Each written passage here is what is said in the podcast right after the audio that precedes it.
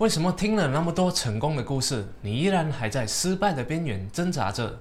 很多人崇拜成功者，所有人都觉得马云很成功，并且去模仿，开始去了解马云的过往，去研究马云说过的每一句话，去探索马云的成功之道。但为什么那么多人学着去成为马云，最后都失败收场，都变成了浮云？这就是心理学当中的幸存者偏差。今天好爷就来给大家讲解，为什么人总是会系统性的高估了成功的几率。嗨，大家好，我是好爷，陪你一起学习学校没教的知识。在这个资讯爆炸、疯狂创业的时代里，你总会看到某某科技公司上市了，创办人成为了亿万富翁。YouTube、抖音各种社交平台的崛起，造就了许多成功的网络红人。感觉只要我在适当的时机加入了 YouTube 制作影片，现在我一定会很红，月入过万，甚至几十万、几百万。现在只要我投入创业，等几年后我的公司上市了，我马上就会变成千万亿万富翁。但真的是这样吗？只要我跟着成功的人做，是不是就比较容易成功了？一九四一年第二次世界大战中，哥伦比亚大学沃德博士就应军方要求，利用其在统计方面的专业知识，来提供加强飞机防务的相关建议。他对轰炸机遭受攻击的资料分析后发现。机翼是最容易被击中的位置，而机尾则是最少被击中的位置。沃德博士的结论是：我们应该强化机尾的防护。但军方指挥官就认为，明明机翼是最容易被击中的，就应该加强机翼的防护啊。沃德博士就解释道：机尾的位置很少发现弹孔的原因，并非真的不会中弹，而是一旦中弹，安全返航的几率就微乎其微了。最后，军方采用了博士的建议。并且后来证实了该决策是正确的，看不见的弹痕却是最致命的。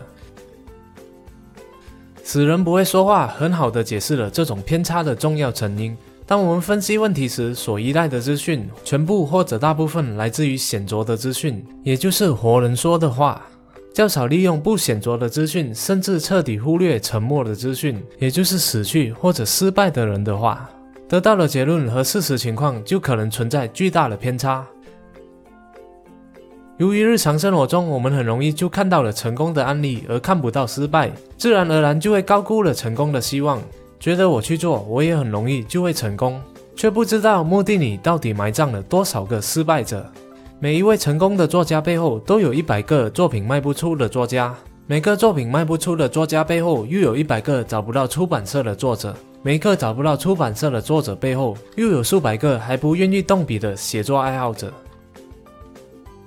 我们总是听到成功者的故事，却认识不到成功的概率有多小。企业家、艺人、运动员、建筑师、摄影师，各种领域也是一样。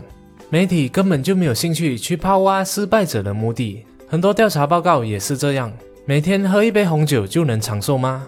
但其实是不是因为还有更多经常喝红酒的人很早就已经死了，而导致了我们根本不能调查到他们？于是调查方法就已经注定了结果。